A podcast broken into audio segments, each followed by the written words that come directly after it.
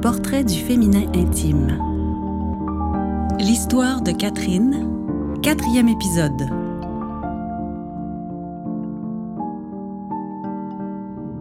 En plus de mon chum, il y a un autre homme qui a été super important dans ma vie. Un gars avec qui j'ai vécu une relation pendant que je voyais surtout des femmes. C'est vraiment fou parce que c'est un gars que j'ai rencontré dans un bar, sur une piste de danse.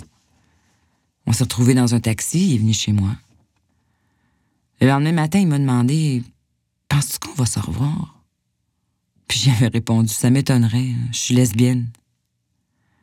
Pourtant, ça a duré trois ans d'énénante. Il me quittait, il revenait. C'était une question de, de chimie incroyable, le corps, la tête, le cœur, tout. Mais dès que quelque chose pouvait ressembler à un engagement, il détalait comme un lièvre. J'ai longtemps été convaincu que c'était l'homme de ma vie. Puis, ben, au bout de trois ans, j'ai décidé d'abandonner. Je voulais pas passer ma vie comme ça. Je, savais que ça me rendrait malheureuse. J'ai renoué avec lui il y a quatre ans. Je l'ai retrouvé sur Facebook. Je me suis dit, euh, est-ce que je suis prête à renouer avec lui? Est-ce qu'il y a encore du danger? Fait qu'on s'est rencontrés quatre mois plus tard dans un lieu public. Puis il m'a demandé Écris-tu encore? Et Ça faisait cinq ans que j'essayais d'écrire, puis ça marchait pas. J'étais plus capable de me concentrer sur mon projet d'écriture. Mais quand il m'a proposé de lui écrire des textes pour ses compositions à la guitare, c'est comme si tous les mécanismes de l'écriture s'étaient remis en marche. Il venait d'enlever le sable dans l'engrenage. C'était la deuxième fois qu'il me faisait le coup. Il m'avait recentré sur ma sexualité 20 ans auparavant, puis là, il le faisait pour mon écriture. Et ça a été les chutes du Niagara de l'écriture. C'est incroyable tout ce que j'ai écrit. Puis le projet sur lequel je planchais depuis cinq ans s'est scindé en deux.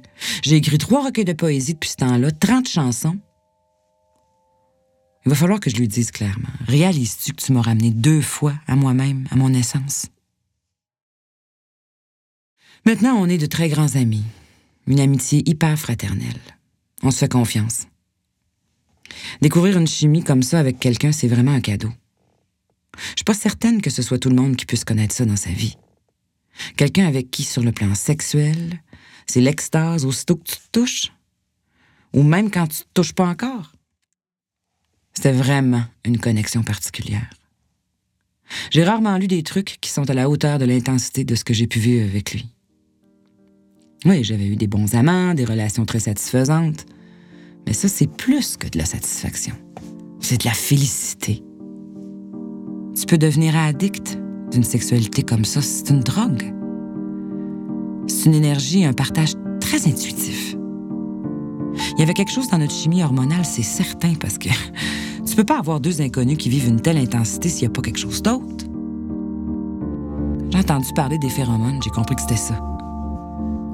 Ma relation avec cet homme-là a vraiment été la transition entre ma vie marginale et ma vie d'aujourd'hui avec mon conjoint.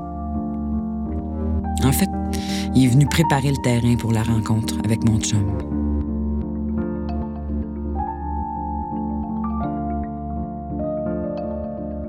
Nu, une réalisation de René Robitaille et des musiques originales d'Étienne Loranger.